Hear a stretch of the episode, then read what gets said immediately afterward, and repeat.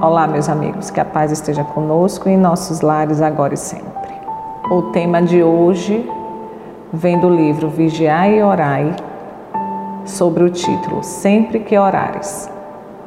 Sempre que orares, lembra-te dos teus desafetos, daqueles que deves diuturnamente incluir em teus pensamentos de paz, daqueles que, sem que saibas o motivo, não se afinizam contigo daqueles que te inspiram menor simpatia, no entanto, estão sempre cruzando os teus passos, daqueles que indiretamente feriste e não te oferecem chance de reconciliação, daqueles que torcem inexplicavelmente pelo teu fracasso, daqueles, enfim, que induzindo-te a desmenti-los, te motivam a ser melhor do que és.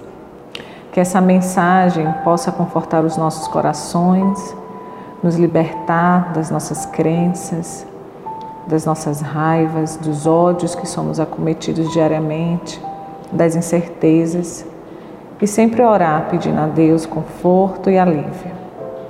Desejo a todos paz e luz.